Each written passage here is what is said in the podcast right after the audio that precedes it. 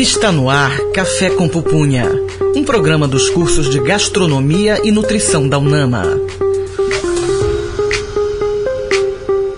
Pessoal, eu sou Lorena Falcão e estamos começando o programa Café com Pupunha aqui na Rádio Nama 105.5 FM. E você já sabe que esse é um programa dos cursos de Gastronomia e Nutrição aqui da Universidade da Amazônia. Aproveito aqui para saudar as minhas companheiras de bancada, Marília, Iamila e Tainá. Tudo bom, meninas? Tudo bom, Tudo Lorena? bom, Lorena? Lorena, então hoje a gente vai falar um pouquinho sobre a alimentação e bebida na culinária japonesa e eu vou pedir para Tainá apresentar o nosso convidado de hoje. E Mila, temos como convidado Cláudio Gibson, nutricionista formado pelo Centro Universitário do Pará, mestre em biotecnologia pela Universidade Federal do Pará, atualmente é professor titular da disciplina de cozinha asiática na Universidade da Amazônia. Seja bem-vindo, Cláudio. Obrigado, meninas. Seja bem-vindo, né? Segunda vinda aqui também. O Cláudio é expert em culinária japonesa, né? Exatamente. Ele é a nossa prata da casa nesse tema e a gente sempre tem que chamar ele para trazer novidades pra gente. Obrigado, meninas. É sempre um prazer estar aqui com vocês, esclarecer mais dúvidas sobre a, esse ramo da gastronomia que é a asiática. Vamos lá? Bem, Vamos, lá. Muito bem. Cozinha Sonora em Cena. Dando início à parte musical do nosso programa de hoje com a música Japanese Boy da cantora escocesa Aneka.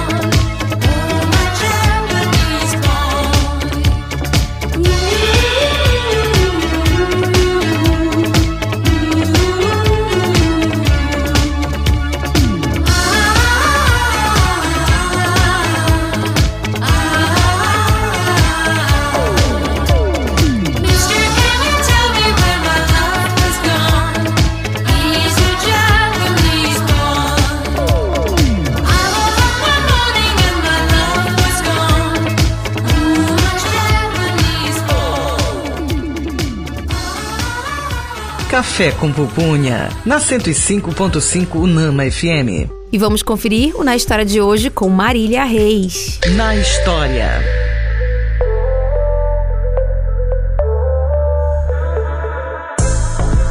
Em 1956, foi inaugurado em São Paulo o Miyako, considerado o primeiro restaurante japonês no Brasil, o qual possuía uma proposta mais tradicional e modesta, com pratos simples e preços acessíveis. O restaurante teve um papel importante na popularização da culinária japonesa no país e foi frequentado por muitos imigrantes japoneses e brasileiros que se interessavam pela comida japonesa. No entanto, é importante destacar que a culinária japonesa já era conhecida no Brasil desde a imigração japonesa que teve início em 1908, com a chegada do navio Kazato Maru, com cerca de 800 imigrantes a bordo. No entanto, naquela época, a comida japonesa já era mais restrita à comunidade japonesa e não havia ainda uma demanda significativa por restaurantes japoneses entre os brasileiros. Alguns restaurantes especializados em culinária regional ou que tenham opções com ingredientes locais oferecem sushi com peixes amazônicos, podendo ser uma opção interessante para quem deseja experimentar sabores diferentes e regionais da culinária brasileira. Alguns dos peixes amazônicos que podem ser utilizados na preparação de sushi incluem o pirarucu, o tambaqui, o jaraqui, o pacu e o tucunaré. Café com Pupunha. Chama na conversa. O tema do programa de hoje é alimentação e bebida na culinária japonesa. E o nosso convidado é o professor Cláudio Gibson. Cláudio, meu querido, o Japão está entre os cinco países mais saudáveis do mundo e a sua expectativa de vida é muito maior do que a nossa brasileira quando a gente coloca no ranking, né? Então, como nutricionista que você é também, assim como nós, né, eu e Lorena que estamos aqui na banca, na bancada, e grande conhecedor da alimentação japonesa, quais hábitos que você acha e também quais alimentos que você acha que influenciam nessa população para que ela tenha essa longevidade comparada à brasileira? Yamila, essa longevidade vem sido muito discutida e até copiada por outros países. O Japão é um país onde o consumo de frutas, legumes e verduras ele é muito elevado. Embora exista um seu contraponto, né, o alto consumo, por exemplo, de sódio a partir do shoyu. Porém, existe também os alimentos funcionais que acabam contribuindo muito mais para essa qualidade de vida a partir da alimentação. O Japão é um país precursor dentro desses alimentos funcionais. Por exemplo, em 1984, um grupo de cientistas japoneses formulou o primeiro conceito de alimentos funcionais. Porém, a partir do século 21, ali por eh, 2006, 2008, que esses alimentos começaram a ser comercializados na sua forma de nutracêuticos, por exemplo. Então, uma parte dessa longe- longevidade foi levada para outros países a partir desses compostos, tá? Não somente pela alimentação que vem sendo copiada, os restaurantes japoneses que vêm se intensificando ou alimentação muito parecida em outros países. Muito Eu acho interessante também, né, aqui a Tainá, que foi nossa aluna, né, na gastronomia, também excelente. É, Tainá, eu pelo menos também, e a Mila, a gente fez gastronomia aqui na Unama também. É, a asiática deixou um legado muito importante pra gente, por exemplo, o uso dos grãos, né? O uso de alimentos crus também, porque a gente tem uma tendência, né, ah, será que eu só como cozido, né? Quando a gente fala de vegetais, ou quando a gente fala de, de, de grãos mesmo, a gente acaba tendendo pra uma forma de cocção, ou seja, uma forma de cozimento e preparo em si. Mas acho que o legado da asiática também deixou isso pra gente, né? Sim. De diversificar. Eu acho que não apenas isso, né? A, a a gastronomia ela conseguiu difundir diversas técnicas que a gente consegue fazer a culinária de fusão. Sim. Então, quando a gente pega uma técnica e consegue associar de repente a outra a, a- a outro tipo de culinária, a gente traz um pouco disso. E a gente tem muito dessa da influência dessa culinária japonesa em sejam de preparos, cocções, um crudo, de repente a gente vai fazer de repente um ceviche faz de uma forma diferente, mas já associa uma, uma técnica japonesa. Então, ela traz, porque no fundo ela tem essa gana e, é- e a abrangência de sabores. Eu acho que a, a culinária em si só, ela é muito é, é, definida como um sabor É. que por si só ele é muito marcante. É, eu ia falar sobre esse sabor, essa questão do umami, né? Que a Umami. gente tem muito na japonesa, na asiática no todo. O doce, por exemplo, a gente não vê tão assim evidente. As coisas doces, as sobremesas são mais menos açucaradas, né? Então eu acho que isso também contribui muito para esse hábito alimentar mais saudável. O paladar ele leva muito para aquele hábito de frutas, verduras por conta desse sabor mesmo Sim. mais natural, né? Sim, puxando as duas situações, é justamente o que a Lorena tocou, né? Ah, a questão da própria preparação, ela conta muito, porque os asiáticos, eles pouco coccionam. Então, Sim. quando nós pouco coccionamos, cozinhamos, bora colocar assim, Uhum. um alimento a gente acaba por preservar muito mais seus nutrientes. Então, isso é algo verdadeiro dessa cultura e que deve ser levado para as outras culturas. Então, o respeito a todos os sabores também e a partir de um- uma, uma baixa cocção dos alimentos. Então, a gente legal. acaba tendo um sabor mais verdadeiro sobre eles. Maravilha, é isso mesmo. Cozinha Sonora em Cena.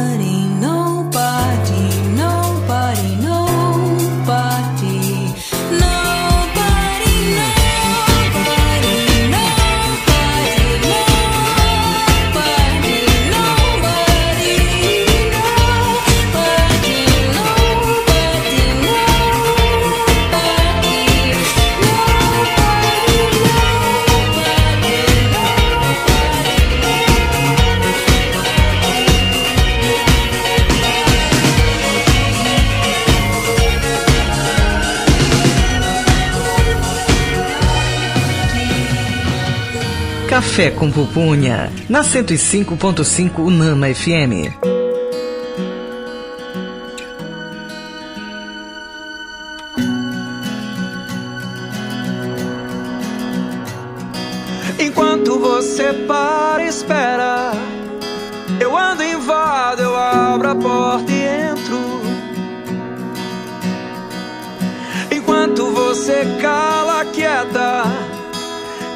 Eu falo, eu berro, eu enfrento.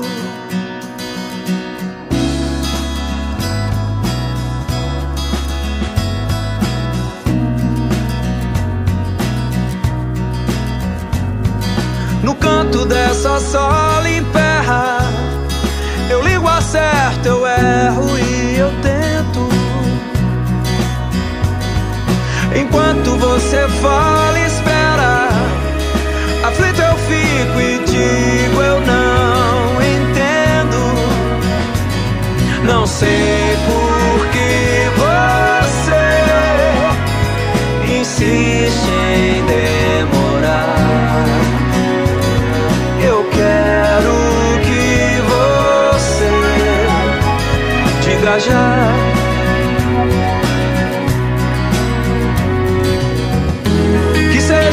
Japão, Jamaica ou Jalapão, no Jaraguá ou na Guiné.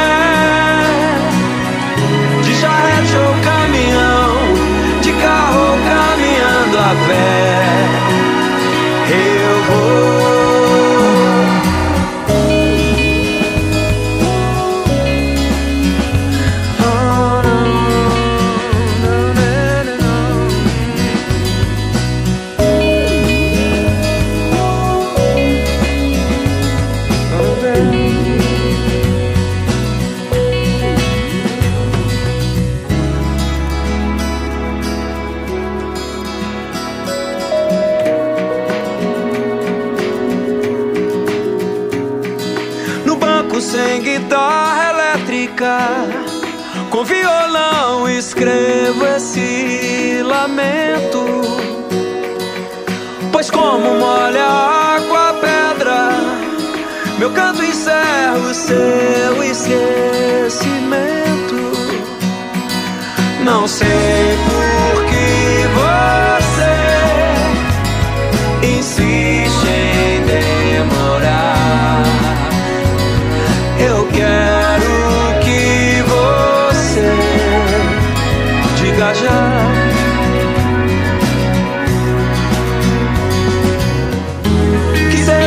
seja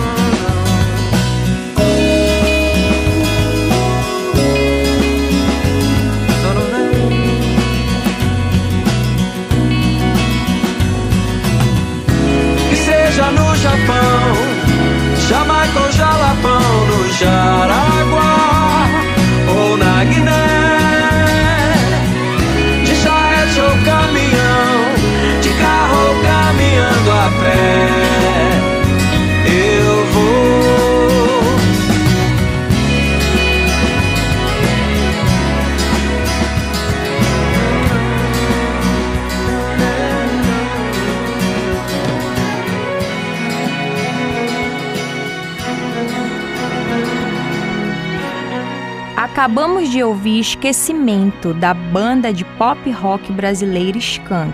E antes, Nobody, da cantora e compositora latino-americana Mitz. Café com Pupunha, na 105.5 Unama FM. Chama na conversa. O tema do programa de hoje é alimentação e bebida na culinária japonesa e o nosso convidado é Cláudio Gibson. Cláudio, a culinária japonesa que nós conhecemos é realmente a praticada nas nossas cidades? Lorena, não. Esse, Ela é esse não ele foi assim meio dramático, É, né? Isso, Lorena, então.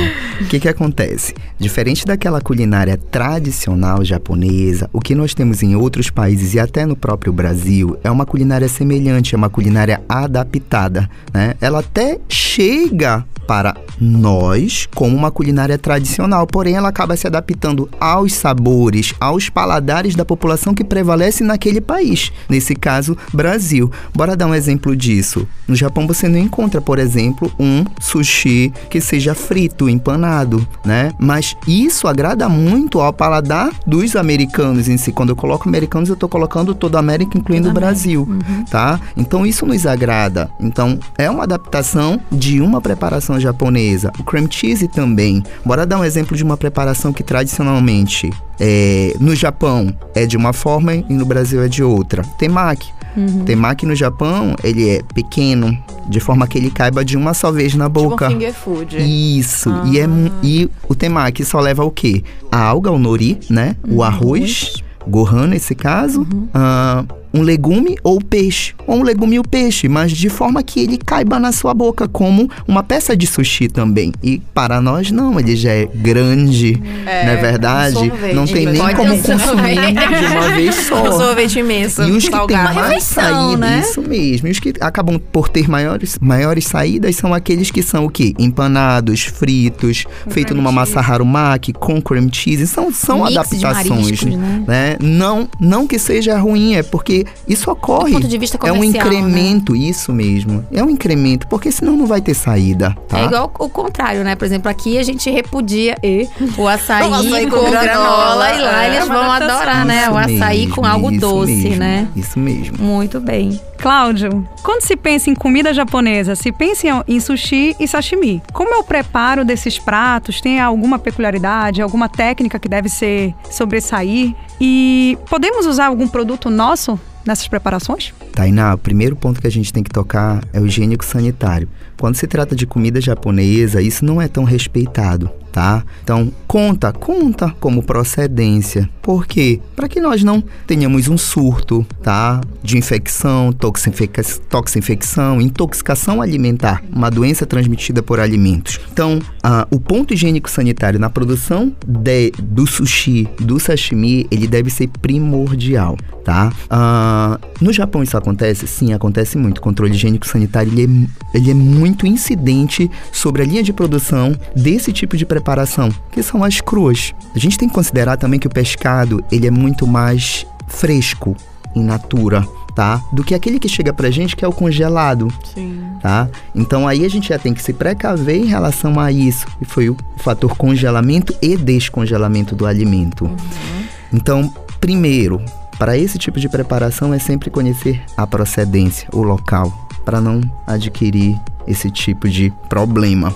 Mas, caso você conheça, já consuma em um local que nunca lhe causou problemas, ah, alguns locais já vêm adaptando essa alimentação, principalmente o, o pescado nesse caso, né, quando se tratando de sashimi, por outros pescados regionais, como a pescada amarela, a pescada branca, que acaba sendo um pouco mais neutra, e a gente tem também ah, como agregado os molhos. Mas são poucos, por quê? São locais que estão utilizando os pescados amazônicos, mas aqueles pescados mais frescos, justamente porque a nossa água ela tem um fator contaminação maior do que a própria água salgada, tá? Então isso é só um algo mais como atenção para chamar esse público que gosta da alimentação japonesa, que gosta do cru, que gosta do sashimi, que gosta também do sushi. Ficar atento Cru. também, né, Isso. com a É, questão e- higiênico É, sanitária. e uma questão que a gente até estuda também na nutrição, né? Uhum. É que às vezes o. Vamos dizer assim, uma quantidade excessiva, né? Para além de um, de um-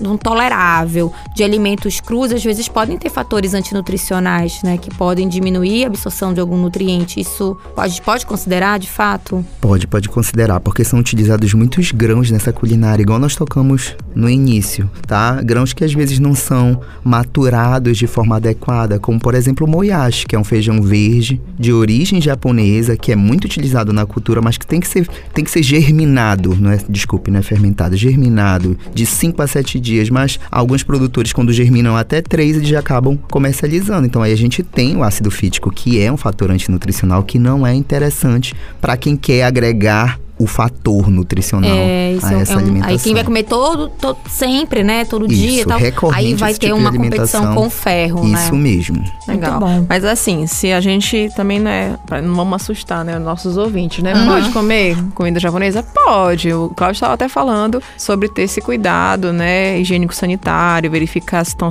tá, tá sendo utilizado todas as normas na preparação. Pra sashimi, a gente sabe que são só cortes praticamente de peixes, né, Isso. Cláudio? E hoje, quais são os peixes que mais se utilizam no sashimi? Salmão, atum, a cavala, o arenque, que são peixes de água salgada, são aqueles que têm uma maior comercialização a nível mundial e Uhum. que acabam também chegando para para nós brasileiros com uma grande facilidade hoje em dia. E sushi, a gente tem uma variedade de sushi, né? Quando a gente entra no. Eu lembro no início, assim, que chegou os restaurantes japoneses em Belém, a gente ia abrir o cardápio e eu sempre ficava com muita dúvida. Futomaki, uramaki, não sei o Rossomaki. Rossomaki. Eu falo, Jesus, o que, que tá acontecendo? Eu não sei mais o que é, eu queria só sushi. E aí, qual é a diferença, assim, principal hoje pra quem tem dúvida ainda? Então, quando se pensa em sushi, você está falando do sushi tradicional um futomaki. Futomaki. Isso, um sushi com uma alga, tá? Futo em si é um sushi fechado grande. Tá. Aí você tem o sushi invertido, que é o uramaki. A uramaki é aquele que vem o arroz pra fora. Isso, que as pessoas acham que não tem alga, por exemplo, né? Ah, eu quero só com arroz, não quero aquela alga. Só que a alga tá escondidinha. Isso, tá escondidinha. por dentro. e tem o rossomaki, que seria um sushi que vai apenas um ingrediente, é um sushi menor, um sushi bem Ah. pequeno. É um sushi de aproveitamento daquelas sobras, das Sim.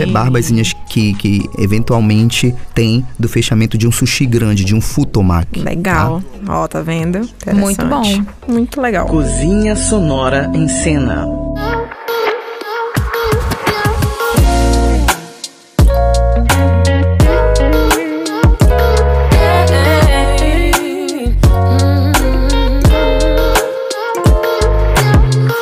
Ei, você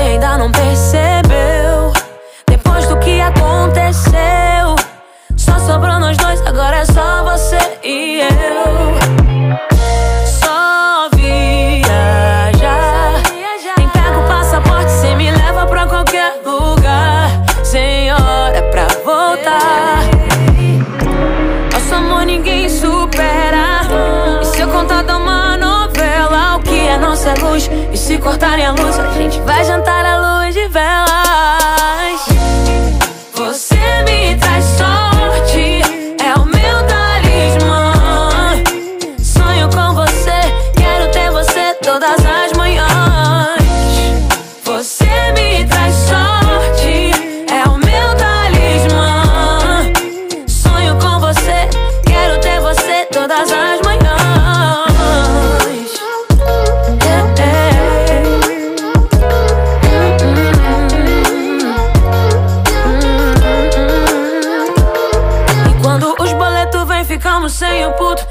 a gente tem amor, a gente tá no lucro. Um pagodinho pra esquecer, ouvindo SPC. Um funk eu e você, um dog e do suco. Você é a coisa mais perfeita feita nesse mundo. É complicado e perfeitinho, tipo Raimundos. É assim, dias de luta e dias de glória. Só os loucos sabem o que a gente faz em um segundo. Nosso amor ninguém supera. E se eu contar dar uma que nossa luz? E se cortarem a luz, a gente vai jantar à luz de velas.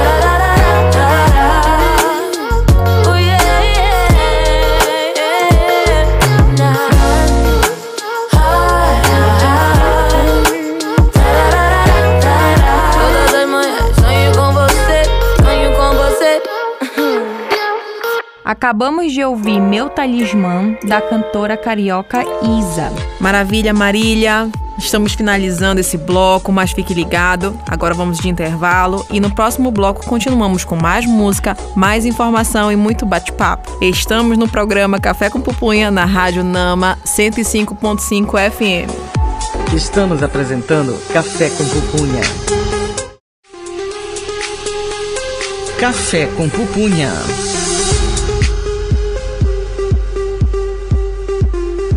Estamos de volta com o programa Café com Pupunha aqui na Rádio Nama 105.5 FM. Isso mesmo, Lorena. E o tema do programa de hoje é alimentação e bebida na culinária japonesa. E o nosso convidado é o professor Cláudio Gibson. Cláudio, estamos falando da culinária japonesa que é confundida com a chinesa, por também ser asiática. O que é que tu podes falar e destacar entre as principais diferenças entre essas culinárias? Antes de falar das diferenças, a gente precisa tocar uma similaridade. É que China é a culinária mãe, é o berço da culinária oriental. Então, a maioria, ou quase todos os países, têm influência da China nas, nas suas preparações. E com o Japão não ia ser diferente. A questão é que, com o tempo, cada país acaba ah, tratando aquela preparação que é oriunda de outro com seu toque especial. E acaba tendo uma rapidinho, as repercussão Coreias a partir também, disso. pode- podemos também, expandir, também. né? Vietnã também, Legal. todos, Sri Lanka, até mesmo Índia.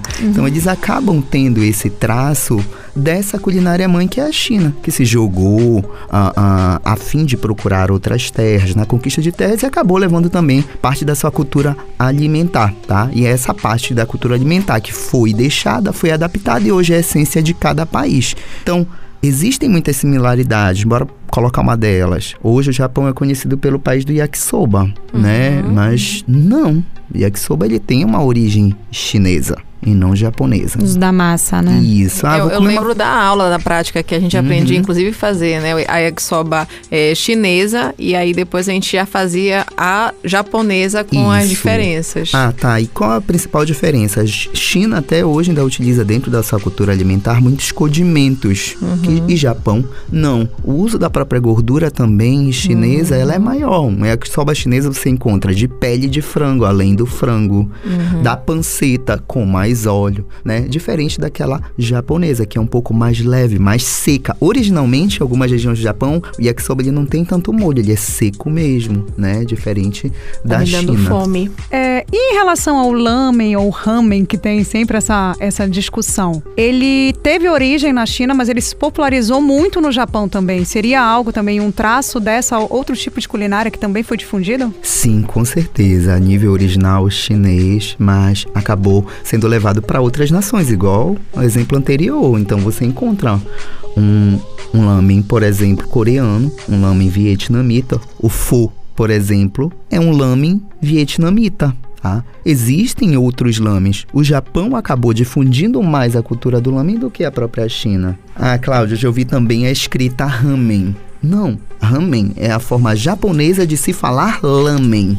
Então a gente tem que falar lamen. Nós falamos lamen, Lamen. porque nó- isso, perfeito. Nós lemos a palavra como lamen, mas o japonês lê ramen, ele fala Tá lamen. vendo? Você acha É. que é uma dúvida, né? E a, isso.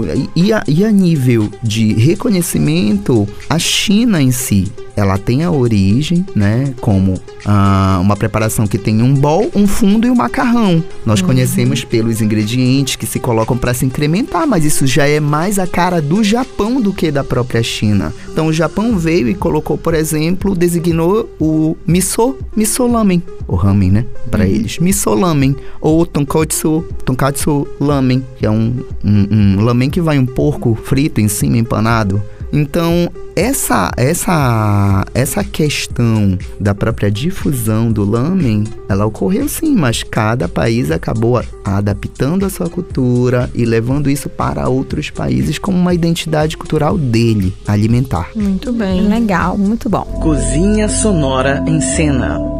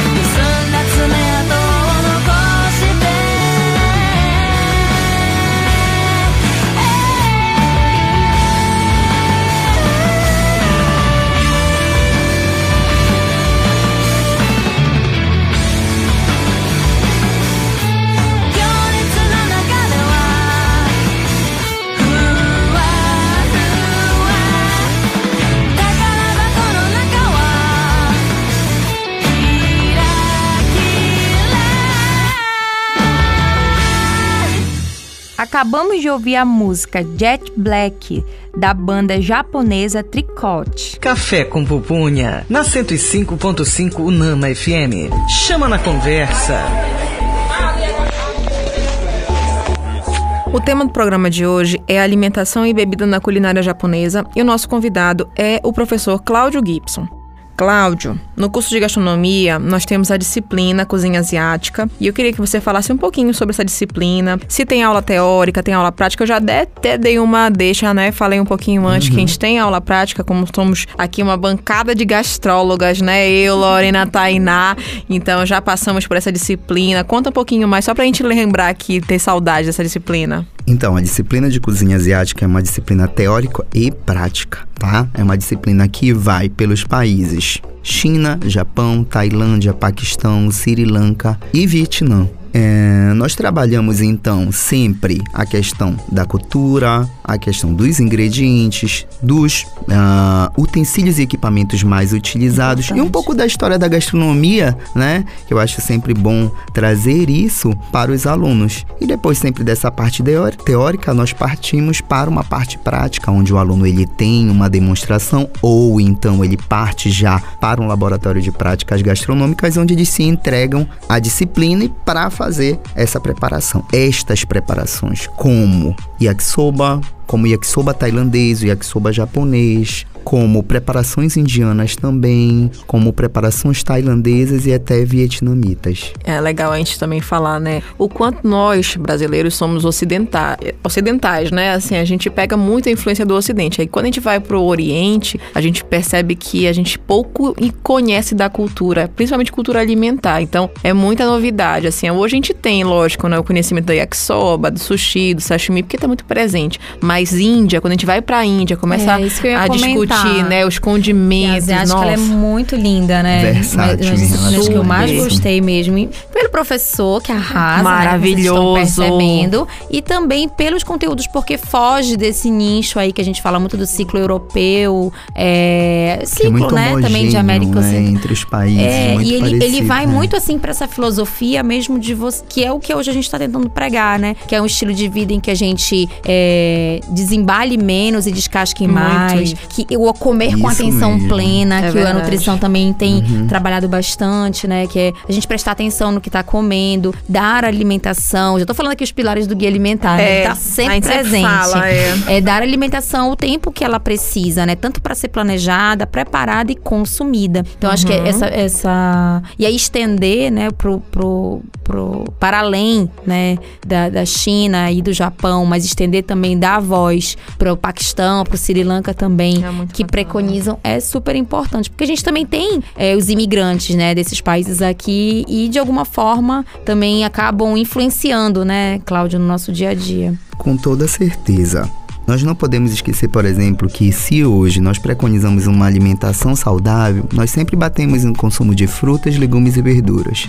Quem são os países maiores produtores desse tipo de alimentos? E os maiores produtores são asiáticos, China e Índia. O Brasil ocupa a terceira posição.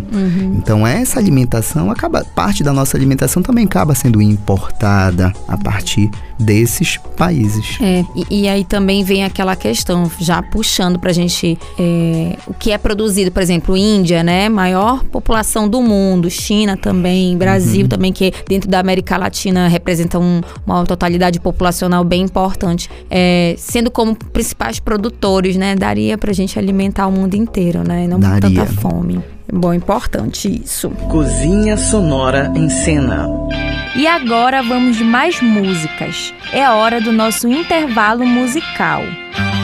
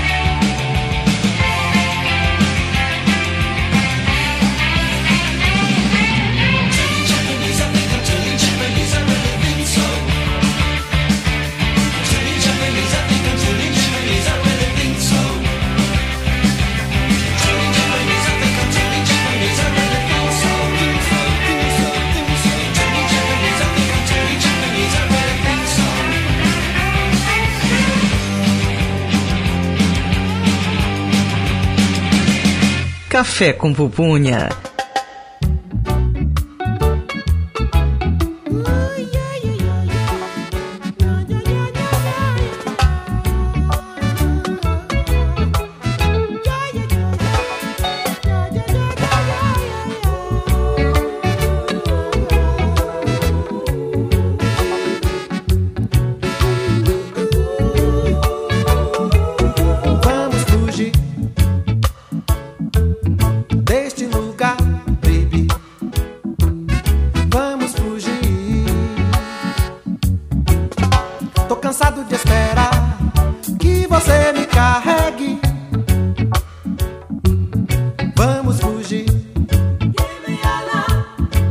outro lugar.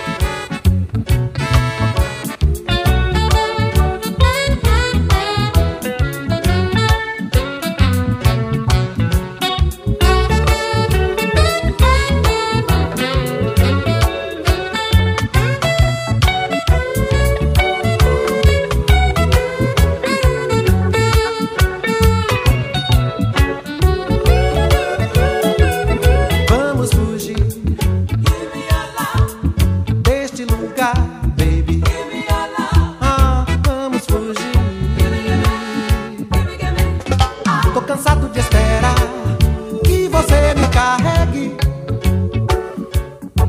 Pois diga que irá, irá já, irá já. Pra onde eu só vejo você, você veja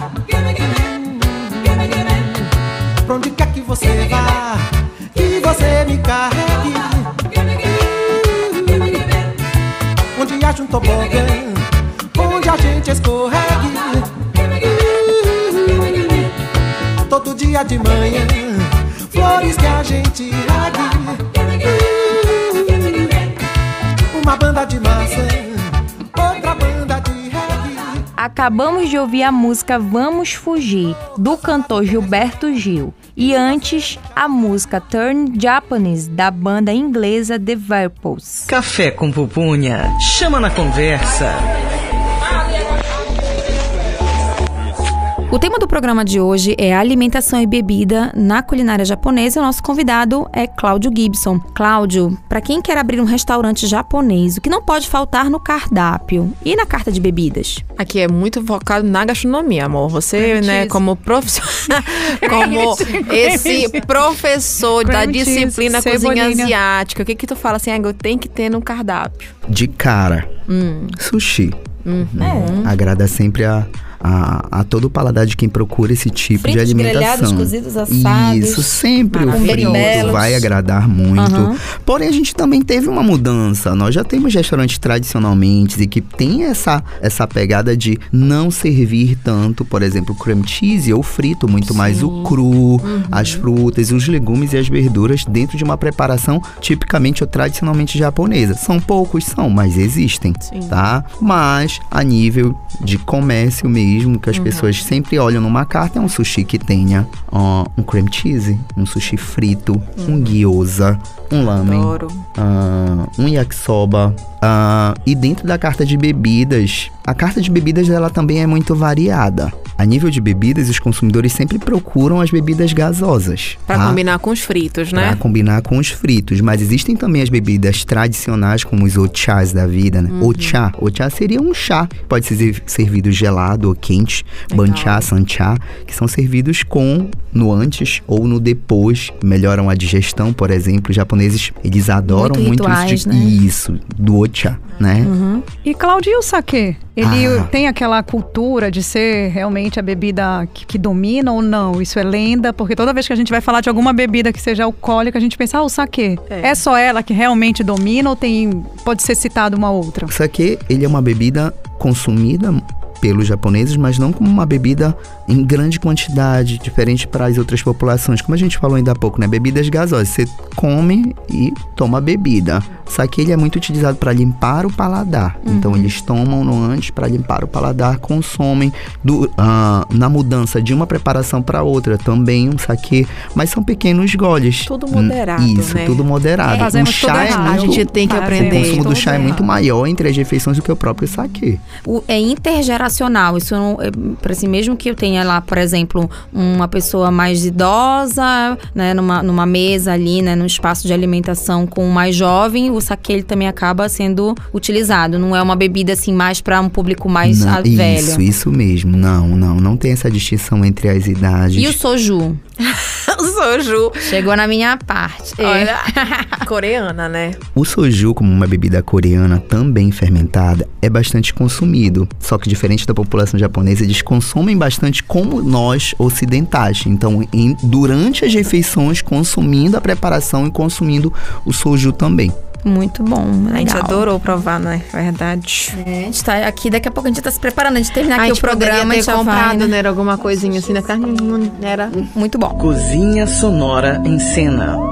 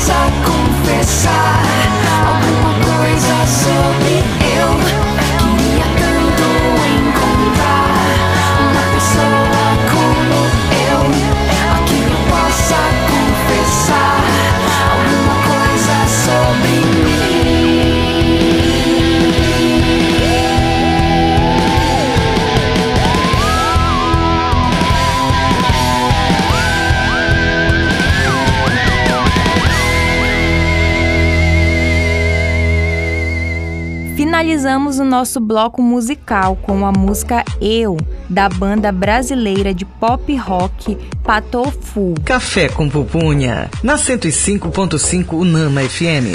Esse foi o nosso programa Café com Pupunha e eu quero agradecer imensamente a presença do nosso convidado queridíssimo, o professor Cláudio Verdade, Gibson. maravilhoso. É, aqui só deixou a gente com vontade, na verdade, de comer comida japonesa. Muito obrigada pela sua visita, por todo o conhecimento. Agora, a partir de amanhã, a partir de segunda-feira, várias matrículas no curso de gastronomia aqui da Unama Alcindo Cacela. É Pra fazer amém, cozinha amém. asiática com o professor Gibson. Obrigado, meninas, pelo convite. Obrigado por essa conversa gostosa que a gente teve, trocando informações, Uhum. dúvidas, esclarecimentos, não só por parte de vocês, mas do público também em geral, que eu acho que são dúvidas comuns, né? Sobre os serviços, sobre as bebidas, sobre a alimentação japonesa em si e sobre essa repercussão que ela tá tendo nos dias atuais. porque Sim, né? Nós dormimos e acordamos com um restaurante que abriu com uma pegada É japonesa. verdade, é Uma verdade. pegada diferente da outra, É né? isso É, mesmo. Muito bem. E hoje, além da japonesa, vai japonesa. Eu quero que tô doida que entre um restaurante coreano, né? E outros países também que a gente pode abordar Isso mais mesmo, essas diferenças, Isso né? mesmo. Cláudio, e pra quem quiser te seguir no Instagram, qual é o teu perfil?